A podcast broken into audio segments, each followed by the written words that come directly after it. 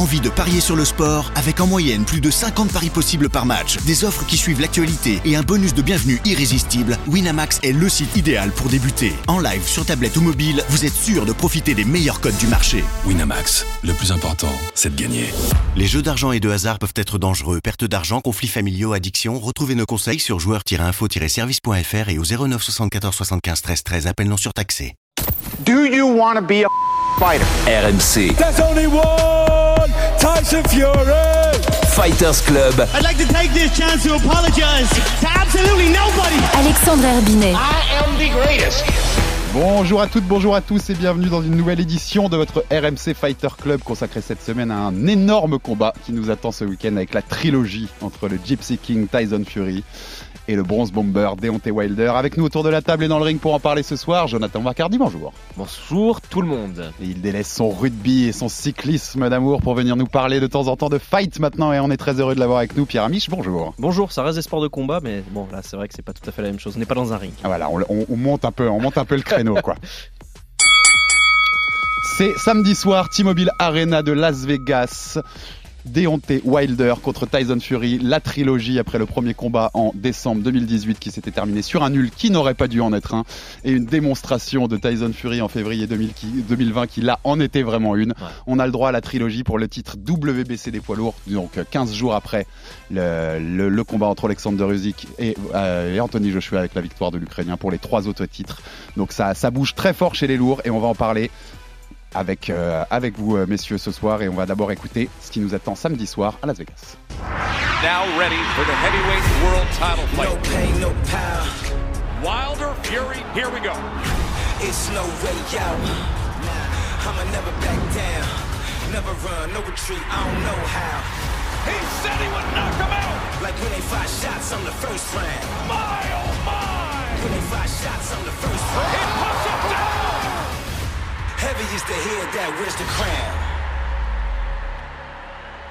C'était il y a 18 mois le deuxième combat entre Deontay Wilder et Tyson Fury. Les deux n'ont pas combattu depuis, depuis dans le ring, donc on va les retrouver, on va les retrouver ce, ce 9 octobre pour, pour la trilogie. Alors une trilogie qui a mis très longtemps à se faire en effet.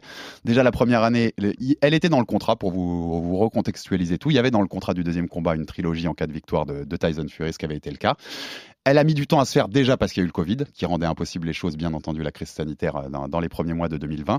Ensuite, ils ont un peu retardé parce qu'ils ont proposé plusieurs dates qui ne collaient pas avec les télés américaines, notamment avec le foot américain universitaire, par exemple, qui est, qui est une religion le samedi soir pendant l'automne aux États-Unis. Donc, ils n'avaient pas réussi à trouver de date, à pas s'entendre jusqu'à octobre 2020. Et là, en fait, dans le contrat, il était marqué qu'octobre 2020 était une sorte de date limite pour ce troisième combat. Donc, Tyson Fury a dit ce jour-là, eh ben moi, c'est terminé cette, ce troisième combat, j'en veux plus, j'ai battu Deontay Wilder et on passe à autre chose. Ouais. Sauf que le, le- le clan de Deontay Wilder ne l'a pas entendu comme ça et est passé par un arbitrage judiciaire qui a rendu son verdict en mai dernier, alors que le monde entier attendait Anthony Joshua contre Tyson Fury pour les quatre ceintures. Et ben l'arbitre euh, judiciaire américain a dit non non non, vous êtes obligé de faire cette trilogie. C'est pour ça qu'on a eu Joshua Usyk et c'est pour ça qu'on a maintenant droit au troisième combat entre Wilder et Fury. Alors messieurs, la première question après cette contextualisation, elle est simple. Est-ce que ça vous excite de voir ça? Le deuxième combat était quand même une démonstration de Tyson Fury sur Deontay Wilder. Le premier, il s'est terminé en nul avec un knockdown de Wilder sur Fury à la dernière reprise. Mais on peut tous dire que Fury avait dominé le combat jusque-là, démonstration aussi. Est-ce que ça a du sens et est-ce que ça vous excite ce combat, Joe? Déjà, je tiens à remercier les juges américains qui ont arbitré en la faveur de Deontay Wilder d'avoir sauvé de l'espérance de vie pour Anthony Joshua. Je pense qu'ils peuvent le, remercier, c'est bien, parce que je pense que Tyson Fury aurait oblitéré notre pauvre AJ. On a vu ce qui s'est passé contre Usyk, qui est Tyson Fury en plus petit, en Ça, moins ça peut puissant. sentir ça, oui. Écoute, euh, non, forcément, euh, excité par le match-up, pas tellement, parce qu'on l'a déjà vu deux fois, et tu l'as très justement dit, pour moi, Tyson Fury gagne les deux combats euh, très nettement dans deux styles totalement différents. Le premier en dansant autour de Wilder, et le second en, en changeant son style totalement, alors que personne n'y croyait, en, en, en oblitérant notre, notre ami Deontay Wilder. Navi, tu vois, après euh, ce combat-là, je disais que la vie de Wilder allait changer tellement il, a, il, il- il s'était pris cher par, par Tyson Fury. Donc on va voir sur ce troisième combat, mais excité pour une simple et bonne raison, une simple et bonne raison, c'est que les deux hommes on les a pas vus depuis 18 mois. Et pour moi, qui considère Tyson Fury, Tyson Fury comme le meilleur boxeur de l'histoire des poids lourds, j'ai pas dit celui qui a le plus grand accomplissement, mais le meilleur boxeur en termes de qualité pugilistique, Pure on est boxe. forcément obligé d'être excité de revoir Tyson Fury rentrer dans le ring. Pierrot, ça t'excite ce combat? Ouais, bien sûr. Bah, pour des raisons à peu près similaires. Déjà, Wilder, c'est toujours euh, une excitation particulière de voir un gars qui sur un coup peut sécher tout le monde. Mm.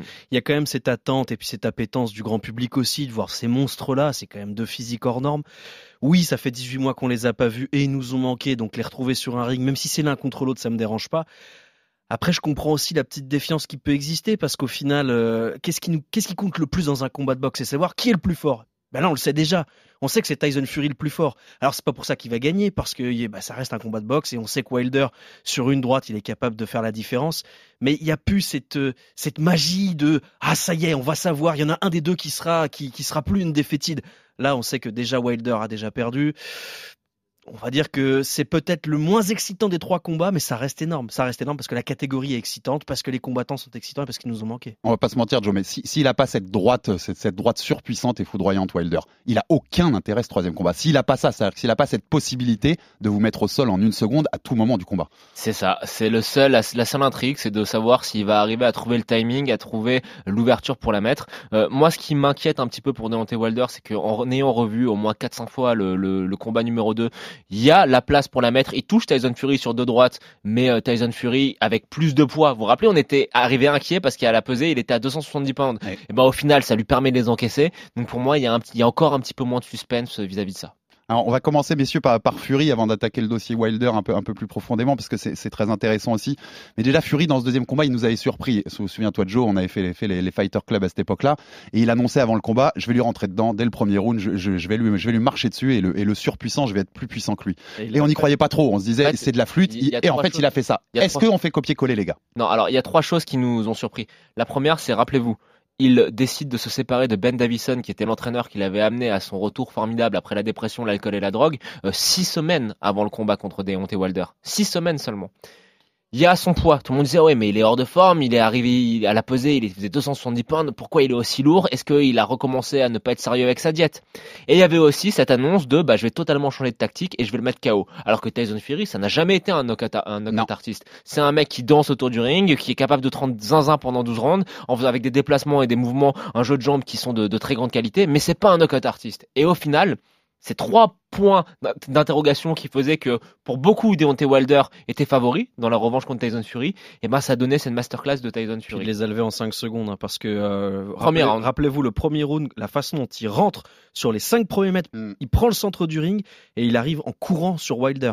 Après c'est vrai que Wilder le touche sur ce combat-là, mais Wilder il le touche à chaque fois en bout de course parce qu'on sait les, les points faibles, les normes de Wilder, il a pas de jeu de jambes, il a un jab très faible et finalement Fury il n'a pas pris beaucoup de risques dans ce deuxième combat parce qu'il a boxé en ligne quasiment sur les 7 rounds et ça ça c'était Ce qui, déstabilisant. ce qui est très fort euh, de- dans la prestation de Tyson Fury sur ce combat-là, c'est qu'il a fait ce que personne n'avait jamais osé faire face à Deontay Wilder, c'est-à-dire avancer et lui mettre de la pression pour justement euh, nullifier cette droite, ne pas lui laisser l'espace. Parce que Wilder sur sa droite, il a quand même besoin d'un petit peu d'espace, tu vois, d'un petit contre. Là, Tyson Fury s'est dit la meilleure a- attaque, c'est de mettre de la pression. Il a avancé, il a, il a, je trouve que ses déplacements étaient parfaits. Il est toujours resté hors de portée de, de, de prendre le, le coup pleine poire. Et euh, Deontay Wilder n'a pas pu trouver, pu trouver l'ouverture. Il y en a quand même deux qui passent. Une au deuxième round où euh, tu, tu te dis, Oui, il tu es assez étonné. Oui, mais- Ouais, mais tu te dis quand même, au plus, final, ouais, les 270 pounds, si ça te permet d'encaisser comme ça, et c'est son père qui le dit, hein, il disait, euh, moi le poids ça m'inquiète pas, bah, ça va lui permettre d'encaisser la droite Après, de il Wilder. prend pas du poing dans le menton. Hein. Euh, il, il prend du poids autour. C'est-à-dire que s'il la prend plein menton, je sais pas. Il a un bon menton, Il a un bon menton, Mais- Fury, oui. Mais je suis, je suis quand même. euh, je pense que sur ce combat-là, Wilder fait peut-être un des plus mauvais combats en termes de préparation, parce qu'on sait qu'il a besoin de préparer sa droite. Et là, entre le jeu de jambe de Fury et le sien, bon, il n'y a pas photo. Et, et, Et la Fury- surprise, la et- surprise du game plan de Tyson Fury. que oui. Et en revanche, en regardant le combat, j'ai trouvé que la première fois où il était compté, Wilder c'était un peu sévère. Il glisse plus ou moins. Euh, Il glisse un peu et puis il la prend derrière la tête, quoi. Il la prend entre l'oreille et derrière la tête. Bah, c'est légal, hein. Ouais, mais je sais pas, je trouve ça, c'était un peu le regard de, C'est de pas net, Wilder. Voilà, c'est pas net. c'est pas net. Oui, et le regard de Wilder quand il est par terre, c'est clairement, euh, Qu'est-ce est-ce qui qu'on m'arrive compte ou pas là? Non, non, mais euh, c'est pas net. Pour moi, le, pas le, net, mais c'est knockdown. le, le, le plus beau knockdown, qui- c'est quand même ce, ce body shot.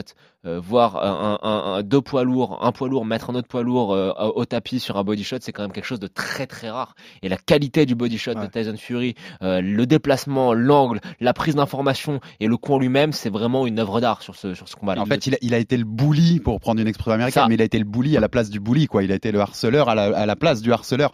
Juste une mais stat, intelligemment. une stat qui vous montre quand même sa, sa domination ce jour-là. Il met plus de coups puissants, ce qu'on appelle euh, aux États-Unis les power punch, 58, que Wilder met de coups en tout, Tout court, sur, ouais. tout- sur tous les 7 rounds. Donc c'est une, c'est une absolue domination de, de Fury ce soir-là. Puis surtout sur les clinches aussi, sur tous les clinches, il le tue.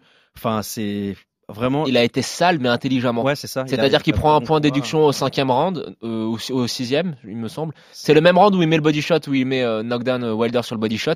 Il prend un point de, de- de déduction. Après moi, l'arbitre Kenny Bellès, j'ai jamais été fan. hein. je trouve qu'il a un peu, Il en fait il, beaucoup. il en fait beaucoup trop. Il veut trop être protagoniste. Tu le vois beaucoup trop. Au bout d'un moment, le clinch, ça fait partie des phases de, de, de combat. Là, j'avais trouvé qu'il avait été insupportable. Je sais pas si on a le nom de l'arbitre, mais j'es- j'espère que ce n'est pas lui pour le troisième combat. Mais surtout Tyson Fury, ah, par rapport à ce qui nous inquiétait avant le combat, c'est-à-dire son poids, ses 270 pounds. Moi, j'ai trouvé qu'il les avait utilisés à la perfection. On sait que Deontay Wilder, c'est un poids lourd qui est très léger. Et voilà, Tyson Fury l'a est- est totalement fatigué en lui faisant sentir tout son poids sur le clinch, en Le- le reposant physique, sur la nuque. Il l'a Le physique, physique. il a été mais vraiment euh, d'une utilisation parfaite. Le game plan était euh, vraiment prodigieux. Maintenant, la vraie question qu'il y a sur le troisième combat, c'est que Deontay Wilder a vu les deux.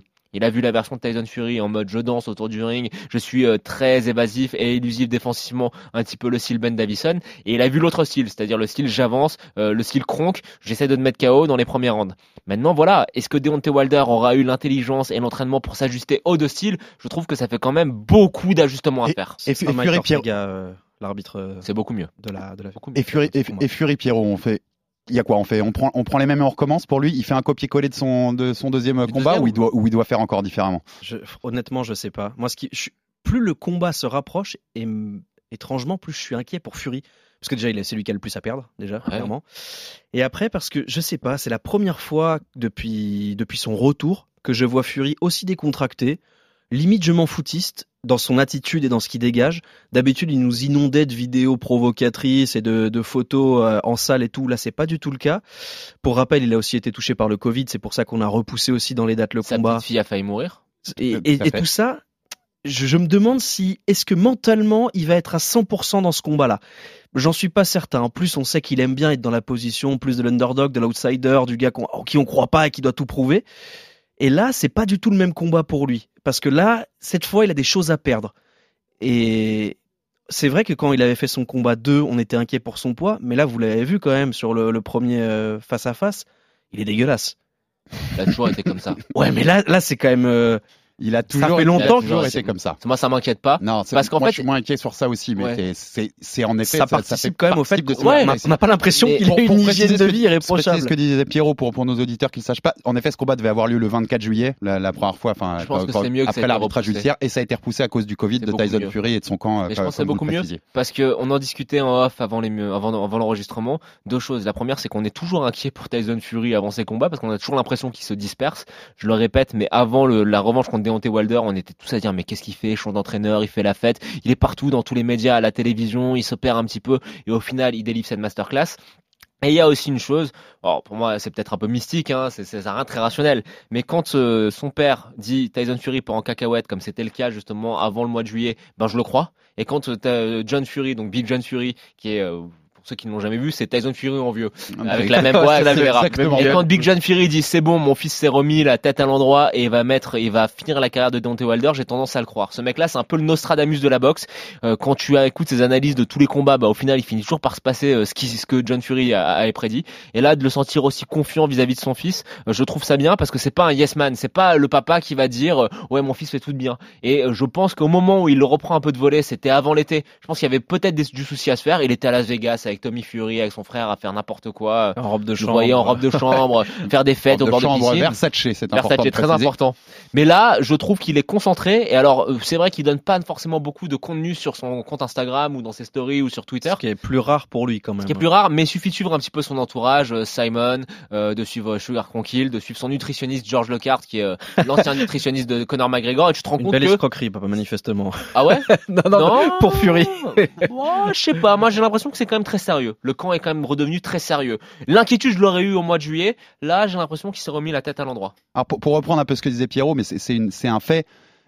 Tyson Fury, il a jamais défendu un titre mondial. C'est la première fois qu'il va défendre un titre, Ouais. mondial, un titre mondial, alors que pour moi, et je sais que Joe, tu es, d'accord, et sûrement Pierrot, c'est le meilleur poids lourd de la Oui. planète. Ouais, Mais il a jamais défendu ce titre. Ses deux plus belles performances, c'est contre Klitschko Ah, à l'extérieur, quand il est complètement underdog, quand il est pas favori du tout, et contre Deontay Wilder. On peut prendre le premier d'ailleurs, où il est tout sauf favori au premier. On se dit, il a juste de la chance d'être là alors qu'il est revenant. Et le deuxième, où pareil, on pense encore que Wilder, par son knockdown du 12e round au premier, on se dit, il va lui refaire la même et il va le mettre par terre. Je être, trois plus belles perfs, il est underdog. Je Est-ce être qu'être favori, c'est pas compliqué pour je lui peux être tatillon Il le défend cinq fois, son titre. De Linéo Linéal, bien Ah, sûr, il le ok, défend je cinq peux- fois. tu connais mon, tu connais mon côté. euh, Il le défend cinq fois. Vieux de la vieille de la boxe, le combat de retour, combat de retour à Manchester, Wilder, Schwartz, Wallin, Wilder, c'est cinq ah, mais défenses. Je peux t'entendre, mais on va Voilà. rester sur les ceintures alphabet, Mmh, comme on les appelle, sur les ceintures avec des lettres. Oui. Est-ce est-ce qu'il n'y a pas quand même une inconnue C'est-à-dire dans le sens, c'est la première fois qu'il arrive en favori pour défendre un titre, que c'est pas non plus n'importe qui en face dans le sens où il a sa puissance de la droite, et que psychologiquement, c'est quand même une autre approche que de- que d'avoir rien à perdre comme il était contre Il Klitschko pas un peu favori dans la revanche contre Deontay Wilder? C'était middle. Franchement, Ouais, souviens-toi, après le knockdown du premier, on se disait il va lui refaire la même pendant le combat et ça va être fini. Puis il y a une dimension quand même avec Tyson Fury, c'est que j'ai l'impression que ce mec-là, il est pas capable d'être heureux. Je dis pas qu'il est capable, pas capable d'être joyeux, etc. Mais c'est-à-dire que là, il a tout. Il a, une, il a une ceinture, il a de l'oseille, il a tout pour être bien, il a tout pour être heureux. Et à chaque fois que c'est arrivé dans sa vie jusqu'à maintenant, il a tout gâché. Donc il y a quand même cette Et la dimension. parenthèse, il a même 60% de la bourse, puisque c'est 60-40 cette fois-ci, comme il, est, comme il a gagné le deuxième. C'est pas, c'est pas mal. On Oui, crache pas vrai. dessus. Mais C'est- et, et donc c'est ouais. une vraie problématique quand même pour un gars comme ça qui, qui est extraordinaire, mais qui est pas très équilibré. Ah non, c'est un des grands dépressifs. Donc, est-ce que même le simple fait d'imaginer, c'est de la psychologie de comptoir, hein, mais est-ce que le simple fait d'imaginer gagner ce combat, c'est pas déjà un problème pour lui? Ouais. Alors, j'ai envie, de- je pourrais te suivre là-dessus. Après, pour avoir un- des souvenirs très nets de son attitude et de son comportement euh, quand, au moment où il doit faire la revanche contre Klitschko, tu sentais qu'il y avait quelque chose qui tournait ça pas va aller, qu'il n'y avait pas de Complètement, que dans son camp ça allait pas. Tu sentais qu'il était totalement lunatique. Moi, je le trouve, euh, je le trouve très équilibré dans ses réponses. Donc bon, conférence de presse pour moi c'est un show, mais ce qui compte beaucoup, c'est tu vois, c'est les apparences médiatiques one on one. Et là, la dernière qu'il fait, euh, que vous pourrez tous retrouver sur YouTube, hein, il, il est en visio, euh, torse nu, euh, dans, dans sa chambre d'hôtel, où il explique qu'il ne sort pas, euh, et qu'il ne veut aucun contact avec l'extérieur pour pas rattraper le Covid, que il est très concentré, qu'il a conscience que Wilder peut, peut le battre. Il le dit, mais il il l'élabore et tu sens qu'il est sincère en disant bah ouais, Wilder, il peut quand même me toucher avec sa droite. Je sens quand même qu'il est euh, qu'il est très concerné et très concentré par le combat, chose qui n'était pas du tout face à Klitschko. Après, il y a toujours une inconnue avec lui, c'est que euh, Quelle furie on va voir. voilà, c'est ça. Lequel Et on sait aussi, tu as, tu l'as justement rappelé que bah voilà, c'est un grand dépressif, euh, ancien suicidaire. Ça peut revenir. C'est pas quelque chose qui peut se résoudre comme ça aussi facilement. Et d'ailleurs, il l'avait dit à la suite de sa victoire sur, le, sur Wilder, le Fury Wilder 2. Il avait dit Je suis inquiet pour la suite de la carrière. Mais il l'avait pas dit euh, de manière Non, non, provocatrice. C'est simplement que lui, en tant que personne concernée par les maladies mentales, parce que c'est une maladie mentale, il avait dit Je suis inquiet pour Tyson Fury, la manière dont il va se relever de cette première défaite. Et c'était très sincère parce qu'on sait que voilà, il y a le show-off et on sait aussi qu'ils ont des liens très particuliers parce que le premier qui lui a tendu la main et peut-être le seul qui lui a tendu la main au moment où il était plus mal, c'était Wilder Totalement. et qui partagent aussi euh, une souffrance commune. Il y en a un, euh, Wilder, c'est pour sa petite fille. Et Tyson Fury, jusqu'à maintenant, c'était pour lui-même. Et ils étaient tous les deux des grands miraculés de la vie. Et ce truc-là a créé un lien, même si, euh, évidemment, devant les caméras, ils font, ils font comme s'ils se détestaient.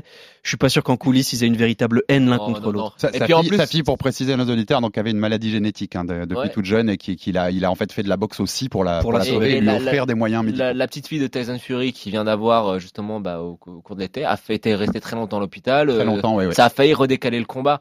Mais euh, juste pour l'anecdote, est-ce que vous vous rappelez de la manière dont le combat se monte? Le premier? Le premier, ouais. C'est, c'est- c'est pratiquement à l'arrache. Enfin, Il y a le retour de Tyson Fury donc à Manchester dans une salle pleine avec l'entrée, avec euh, Return of the Mac, etc. Et en fait, il y a Deontay Wilder qui était en ville. Et euh, ce qui avait fait un petit peu monter la sauce, c'est que notre ami Billy Joe Saunders l'avait croisé dans un Nando, donc ce restaurant de poulet, et lui avait balancé un seau d'aile de poulet en pleine poire.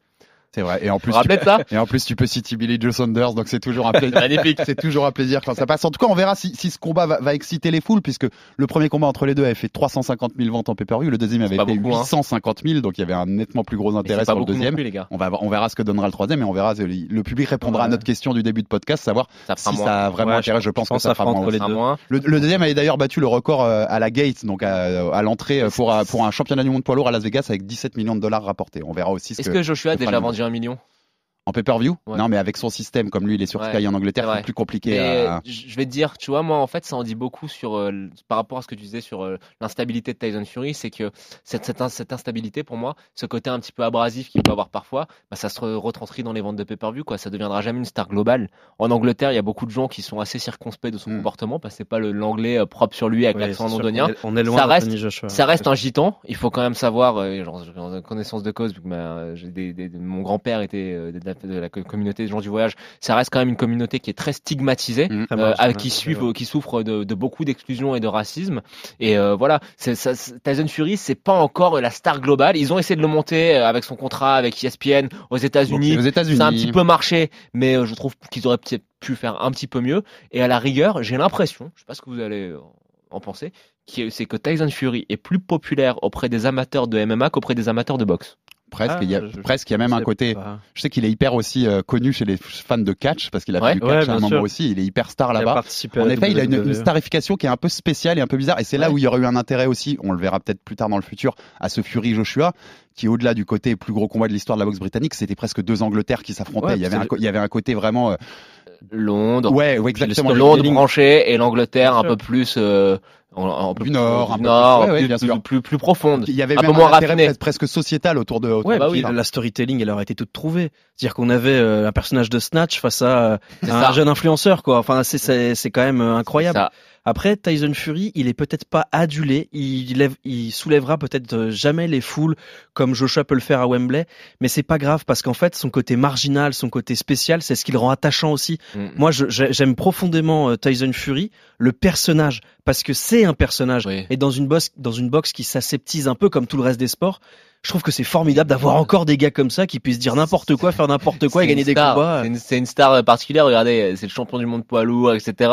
Comparez les- le contenu sur les réseaux sociaux d'Anthony Joshua et Tyson Fury. Tyson Fury, pendant le confinement, son truc, c'était de se filmer avec un filtre, tu sais, d'adolescente avec des yeux en forme de cœur ouais. et de raconter n'importe quoi et de faire des pompes avec sa femme. On n'est clairement pas sur le même professionnalisme. Non, non, non, mais bien sûr. C'est- pas les trucs d'influenceurs avec Under Armour. En tout cas, sûr. si vous voulez voir des gens qui, qui vendent ce combat et presque mieux que les boxeurs, j'ai trouvé, allez voir les comptes, les comptes réseaux sociaux de PBC et Top Alors, Rank, donc les deux PBC. promoteurs qui arrêtent pas de se renvoyer des pics par photo interposée. J'ai l'impression qu'ils vendent mieux le combat que les deux boxeurs. C'est un combat de promoteurs plus que de boxeurs. le, le promoteur de Deontay Wilder, ils sont dans le déni total de ce qui s'est passé sur les deux premiers combats.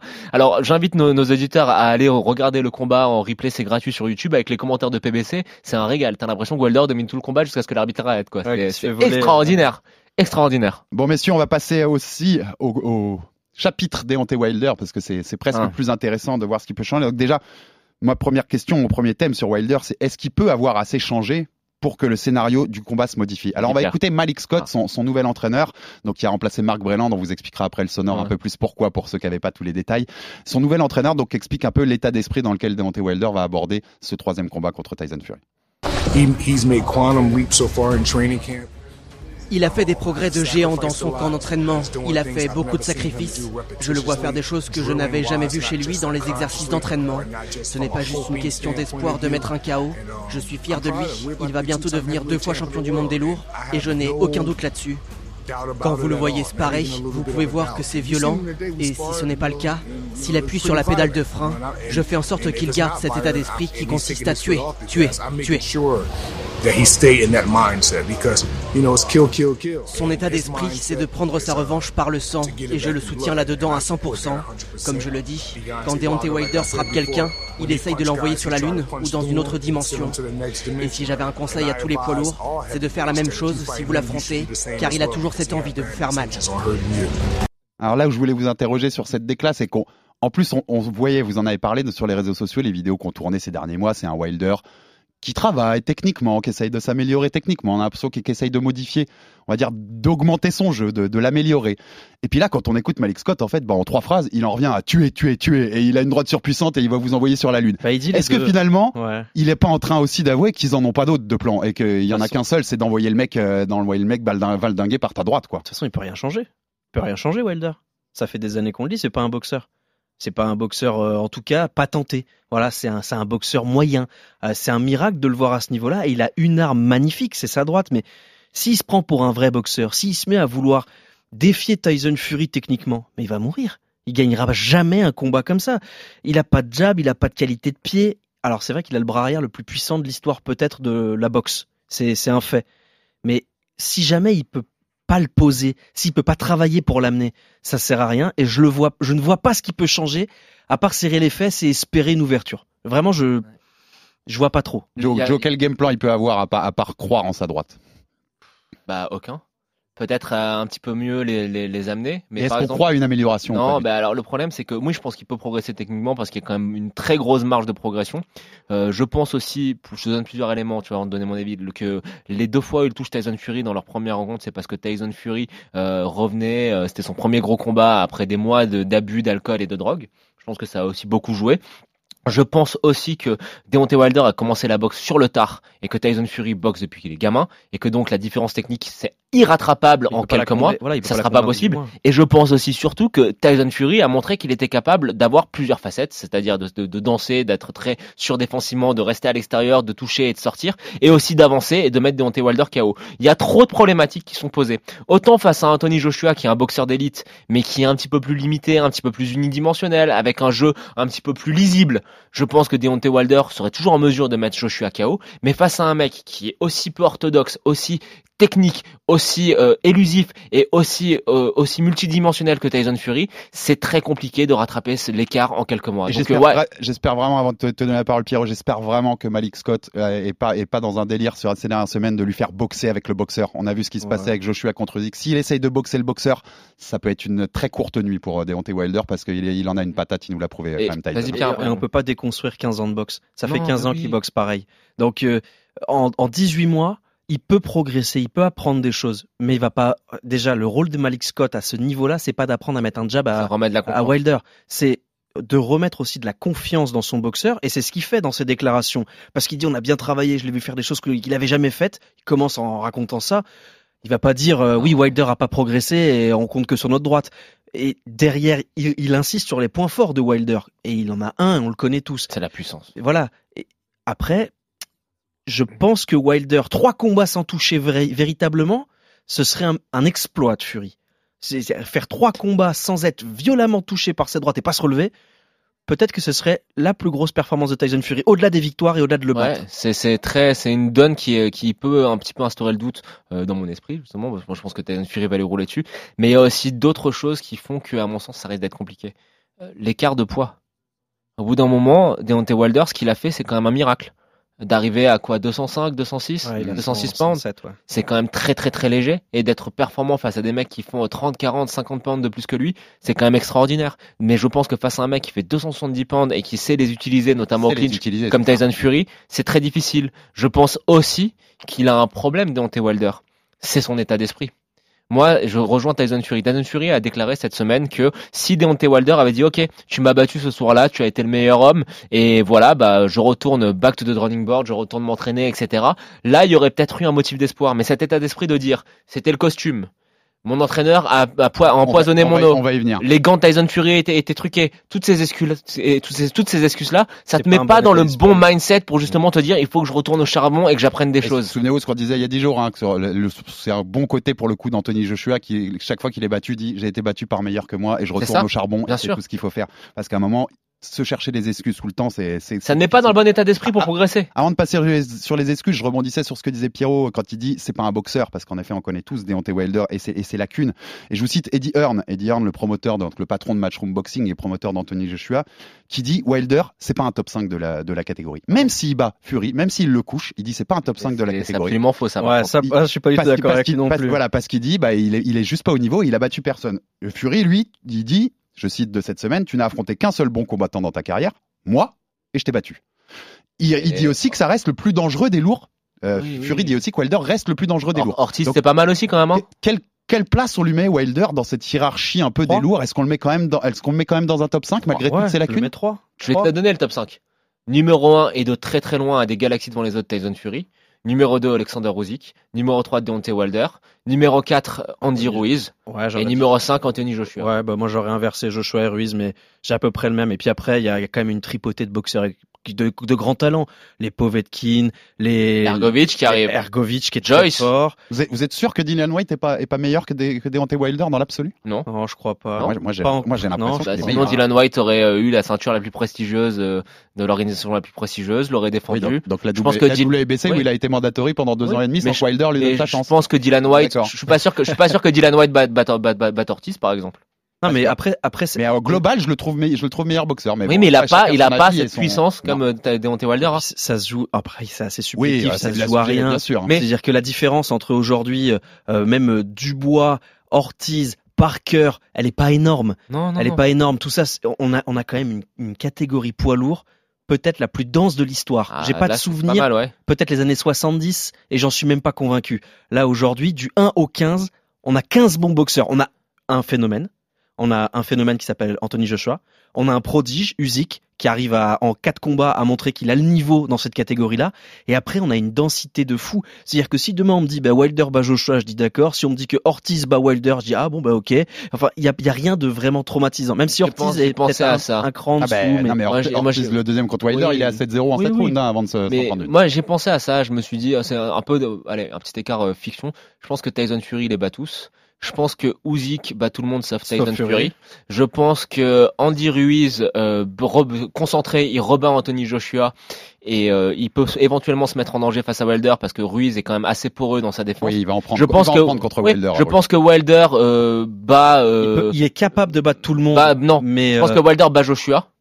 Oui. Sûr. Et a des chances contre Andy Ruiz, mais contre Usyk et Fury, c'est très compliqué. Et je pense que Joshua ne bat personne euh, dans, Dans- le, dans les non dans, cités. les quatre. Ouais. Donc on rebondit sur, sur ce que tu parlais, Joe, mais ses excuses après ce deuxième combat, après cette défaite de Wilder contre Fury. Donc il- au lieu de dire, comme tu disais, j'ai été battu par meilleur, je retourne à l'entraînement et on verra à la prochaine, et ben juste il s'est cherché le plus d'excuses possible. Donc on a pêle-mêle le Allez. costume d'entrée qui était trop lourd, j'ai porté un costume trop gros. Attends, on précise, c'est quand même très drôle dans la mesure où il se vantait de faire des, des, Ouais, des- les- des les- courses dans la montagne avec des sacs laités de 30 Exactement. kilos. Et puis qu'il a toujours dit, moi les, les entrées, c'est moi le patron des entrées, Voilà. je porte les plus beaux costumes. Enfin voilà, donc c'est vrai qu'il des très beaux trop lourd.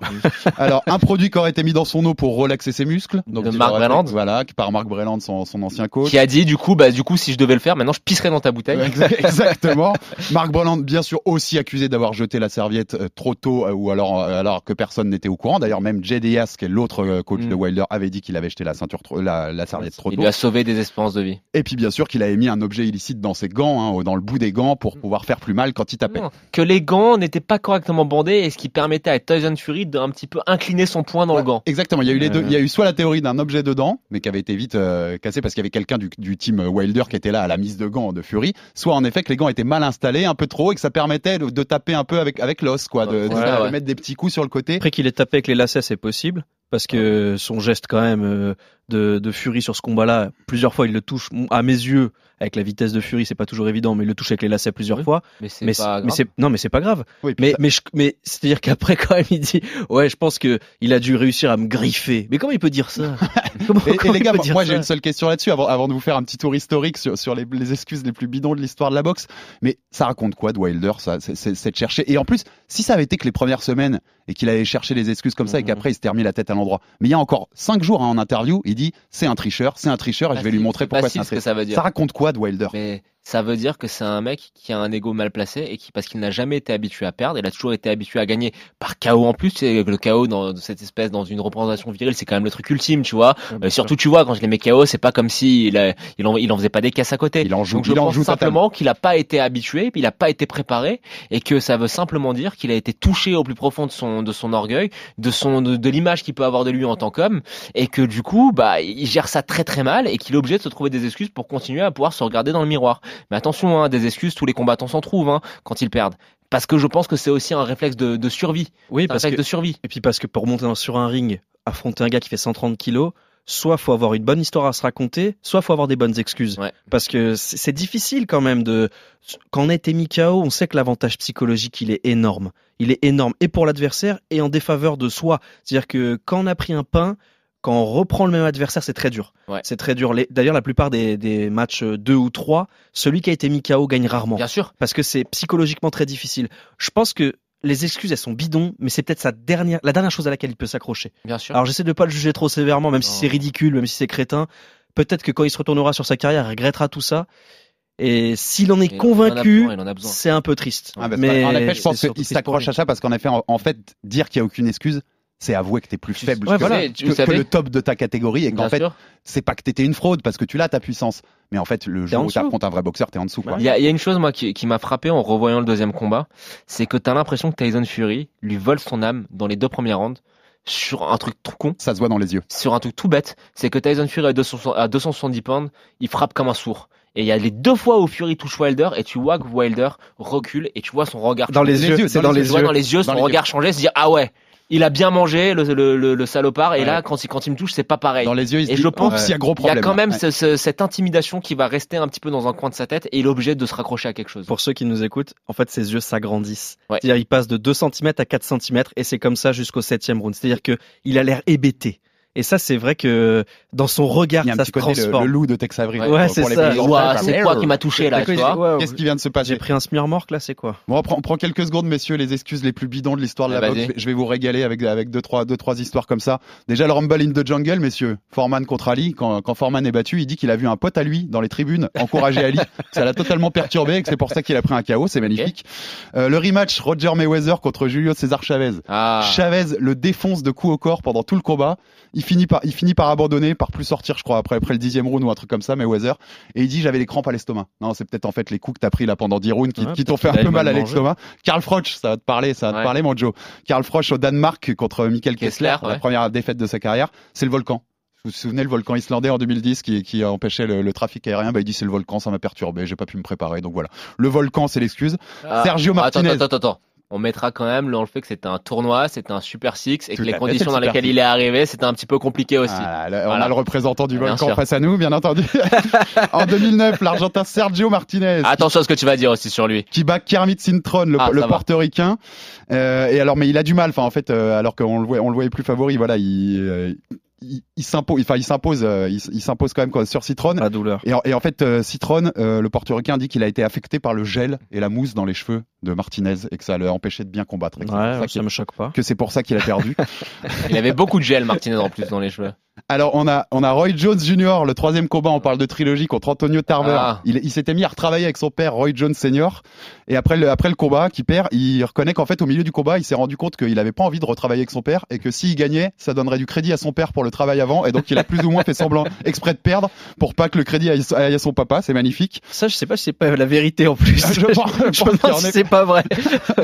Juan, Juan Manuel Marquez contre Manny Pacquiao, le premier, le premier combat pour le coup, pour le coup en 2004 sur 4, il y en a eu 4 entre, entre ces deux-là.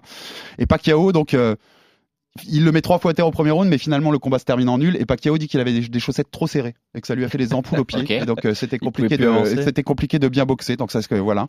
Alexander Povetkin contre Marco Huck en 2012 chez les lourds. Alors Povetkin s'impose, mais c'est une performance un peu compliquée. Alors qu'on s'attend qu'il le domine, il a vraiment du mal. Certains le voient même perdant. Et en fait, il- le Russe, il explique que Huck il puait trop. En fait, il s'était sans doute mis un produit sur lui pour puer et que ça le perturbait dans, dans sa façon de boxer. Donc euh, c'est pour ça qu'il a pas pu faire une, une belle performance. La fameuse attaque olfactive. Chris Bank, encore, hein, on va parler Ah. encore, encore d'un Britannique magnifique contre Steve Collins. Et il était invaincu à l'époque en 95, défense du titre WBO des super moyens. Et en fait, Collins, à deux jours du combat, lui dit qu'il a été hypnotisé pour pouvoir le battre. Et l'autre pète totalement un Ah, plomb. mais ça m'étonne pas. et dit, et dit, ça me perturbe Mais qu'on oui. ait un mec euh, altéré, oui. altéré au niveau du cerveau face à moi. Et en fait, il finit par perdre. Bah oui. alors que voilà, il parce était que pas favori. Chris Eubank euh, senior est totalement perché dans sa tête. Donc oui, oui, totalement. C'est Il est Chris fou. Bank senior, Il est bien fou. sûr, dont on parle. Junior, lui, il avait eu une belle excuse contre Billy Joe Saunders. Il est euh, intoxication alimentaire, le grand classique. Quoi. Oh, ça c'est le- oui, ça, Ouais. ça, ça, c'est presque de classique. base quoi. Errol Graham aussi en 89, euh, titre européen des moyens contre Sumbu Kalambay. Eh ben lui donc euh, lui il perd mais en fait il expliquera après qu'il faisait partie il faisait partie d'un triangle amoureux à ce moment-là et que ça le perturbait beaucoup Ah. trop pour euh, penser à la boxe. Donc voilà. Ouais, On a bien pas. sûr Buster Douglas contre Mike Tyson, Ah la oui, surprise du siècle en 90 où Tyson explique qu'en fait il a passé trois semaines à s'envoyer des fans japonaise dans son hôtel qui venait faire l'amour avec vrai, lui tous les soirs. Est-ce peut-être ça sans doute? Est vrai Voilà. Et enfin, je finis avec mon ami Tim Witherspoon, excusez-moi, contre euh, James Smith en 86. Le gagnant doit affronter Mike Tyson pour le titre mondial des lourds. Il perd, il perd en se faisant mettre trois fois au- à terre au premier round. Et il y a la règle des trois knockdowns à l'époque qui fait qu'on va trois fois au sol, on est, euh, c'est TKO. Eh oui. Et en fait, il explique qu'il voulait se séparer de Don King. Et donc, il n'a pas du tout préparé le combat, qu'il s'est mis de la coke dans le nez pendant quatre jours avant et qu'il a fait exprès de tomber trois fois pour pouvoir changer de promoteur à l'issue de ce combat. Donc là, je pense qu'une nouvelle fois, on était dans le vrai, mais on est dans les excuses les plus what the fuck de l'histoire de la boxe. J'en ai une que tu as, que t'as probablement écartée, mais euh, que tu connais forcément. C'est euh, Max Schmeling face à Joe Lewis la première fois, où Joey explique qu'en fait, euh, dans le Madison Square Garden, les lumières étaient trop fortes et que ça l'a déstabilisé, et que de toute façon, il avait préparé ce combat euh, simplement en jouant au golf et en voyant des femmes. Donc, c'est pour ça qu'il avait perdu. Bon, après, la revanche, ça s'est très mal passé, parce que Schmeling finit quand même avec une fracture des vertèbres et prend plus de 45 directs dans le visage. Donc, bon, il a remis les choses au, au point assez rapidement. On sent quand même que l'activité sexuelle est souvent utilisée. Ouais, il faut chercher ouais, une bonne excuse, excuse. un peu. Il faut, euh, ça, ça permet de les trouver assez facilement. La, la meilleure, c'était quand même, euh, c'était quand même, parce que alors, c'est un de mon combattant favori de mais c'est Nick Diaz après euh, Georges Saint-Pierre, la défaite où euh, la balance était truquée, euh, l'eau avait été empoisonnée, les Canadiens étaient méchants et la poutine était poisonnée quoi. Donc ça faisait beaucoup quand même. Et, et pour le finir la parenthèse, mais pour l'eau empoisonnée du deuxième Fury Wilder, quand même, on note que les fans de Wilder depuis depuis 18 mois donc sont absolument à bloc sur Ah une oui vidéo de la conf de presse où on voit un membre de Fury prendre une bouteille d'eau et c'est un membre de son clan qui lui dit non non prends-la pas celle-là et il rend la bouteille d'eau et il va boire dans une autre. Mais Et ces mecs, les fans de Wilder utilisent cette vidéo en boucle en disant voyez voyez que l'eau était empoisonnée. Mais parce voyez. que Tyson Fury fait toujours ça en fait. Tyson Fury ne boit jamais dans une bouteille qui n'est pas tendue par son clan en Il n'est pas tendu directement par son clan et il évite au cas où parce que même les contrôles antidopage. J'ai voilà. l'impression que ce qui a le plus euh,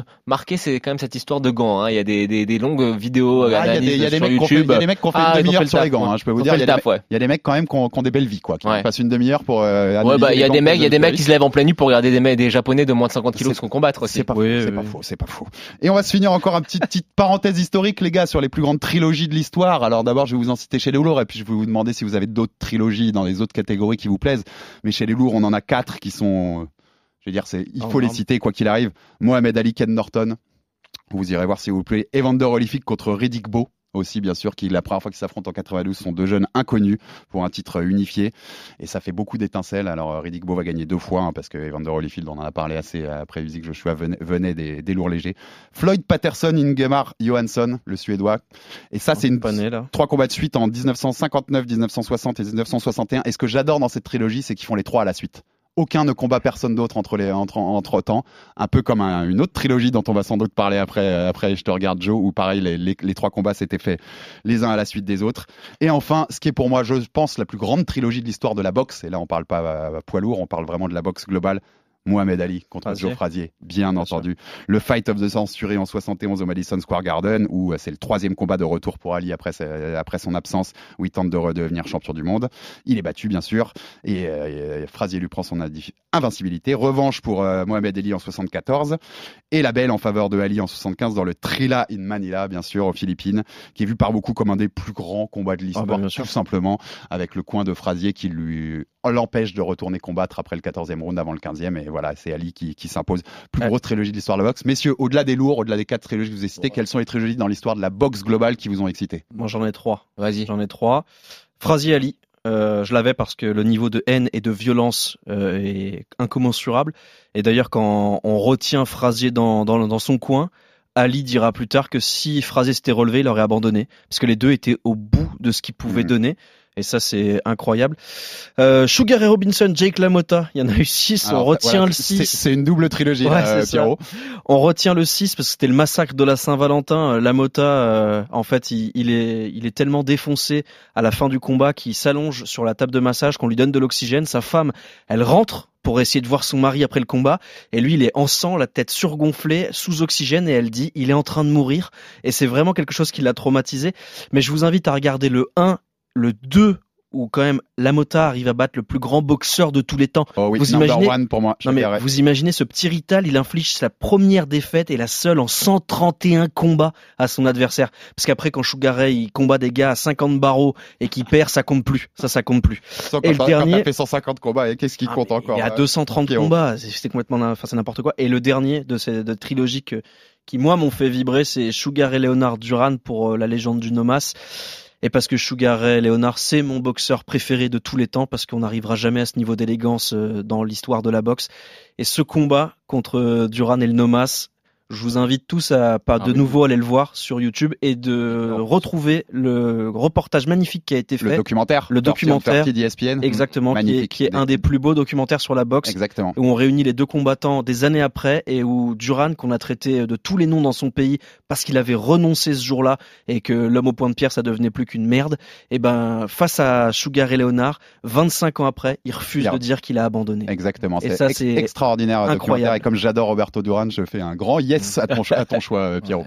Là, et je sais que tu vas me parler. Je sais que dans, Ouais, dans si mais- t'en cites plusieurs, je sais qu'il y en a une qui va toucher mon y a- petit il y a- cœur. genre, on aurait pu dire Pacquiao Morales, on, aurait aurait pu pu. dire Duran de Jesus, On aurait qui pu. était aussi extraordinaire. Mais pour moi la quintessence de la trilogie, si on doit en retenir qu'une, c'est Gatti Ward. Oh, Il n'y a oui, pas, y a pas de négociation Mickey possible là-dessus. Pareil, les trois obligatoire. sans rien entre temps, les Ah, trois à la suite. hein. Les trois à la suite, euh, je pense que si vous n'avez pas vu le premier, regardez le dixième round, je pense que c'est un des plus grands rounds de l'histoire de la boxe. C'est vraiment un petit peu n'importe quoi, hein, si vous aimez la défense, faut quand même se rendre compte. Je pense que les trois, bah, dans- après les trois combats, les, trois, les, les deux combattants ont à chaque fois fini en unité de soins intensifs et avec beaucoup de traumatisme crânien.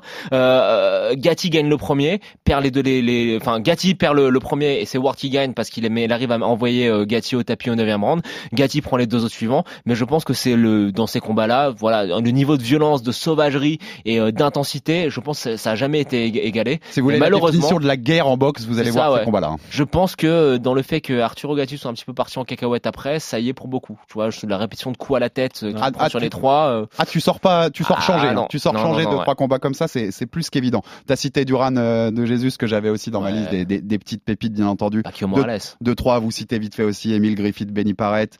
Chez les petites catégories, parce que tu sais que Joe, que j'étais obligé d'en citer une. Bien Humberto sûr. Gonzalez, Michael Carbayal, Tony Zale aussi contre Rocky Graziano. Enfin voilà, on en a. C'est un sport où on a eu la chance d'avoir eu de, de nombreuses Ah ouais. belles trilogies et on espère que ça va continuer euh, dans, dans les années à venir, même s'ils s'affrontent moins qu'à l'époque euh, nos, nos grands champions Ouais, de la boxe. faut- On espère que ça va revenir. Ah, en tout cas, ce week-end, vous aurez le droit à une trilogie. Donc Ouais. Tyson Fury contre Deontay Wilder. Avant de se quitter, messieurs, la classique pronostic. Pierrot. Euh, je vais dire euh, Fury, décision unanime. Fury KO avant la sixième. Fury et je j'opte pour le chaos aussi, même si je, je penchais un peu décision unanime, mais je pense que je pense que l'autre va encore péter les plombs, va avoir du mal à le toucher, qui va se faire mettre euh, Fury par chaos. ouais. Je pense que- Round, je vais être plus je vais être plus large que toi, je vais être 8 On a fait, ouais. 8 8 8 Pas 8 mal ou 9. aussi, hein. Bon, on et je- passera bien pour des faisans si Wilder le couche à la deuxième. Exactement, mais bon, eh, C'est au, le moins, jeu. au moins on aura des choses à se raconter pour, euh, quand, quand on reviendra sur le combat, messieurs, non? Bien sûr. Parce qu'on reviendra sur ce combat, bien entendu. Et je vous cite du, du Tyson Fury chez Joe Rogan en octobre 2018 pour se quitter, parce qu'il faut toujours citer du Tyson Fury avant com- un combat de Tyson Fury. Si je n'étais pas fou, je ne serais pas grand. Vous avez, je pense, tout Tyson Fury résumé dans, Bien dans, sûr. dans- dans ces quelques mots. Merci messieurs, on sera tous devant votre écran samedi. Tyson Fury. Deontay Wilder, Las Vegas, le numéro 3. Alexander Usyk qui attend derrière la revanche contre Joshua et qui attend aussi le vainqueur de ce combat-là parce qu'on pourrait avoir une unification totale à quatre ceintures dans les mois à venir, en tout cas en 2022. Voilà, gros combat à Las Vegas. Soyez tous devant votre écran et on reviendra au RMC Fighter Club pour vous débriefer tout ça. Merci messieurs et à la semaine prochaine. RMC, Fighters Club. Envie de parier sur le sport avec en moyenne plus de 50 paris possibles par match, des offres qui suivent l'actualité et un bonus de bienvenue irrésistible, Winamax est le site idéal pour débuter. En live, sur tablette ou mobile, vous êtes sûr de profiter des meilleurs codes du marché. Winamax, le plus important, c'est de gagner. Les jeux d'argent et de hasard peuvent être dangereux. Perte d'argent, conflits familiaux, addiction. Retrouvez nos conseils sur joueurs-info-service.fr et au 09 74 75 13 13. Appel non surtaxé.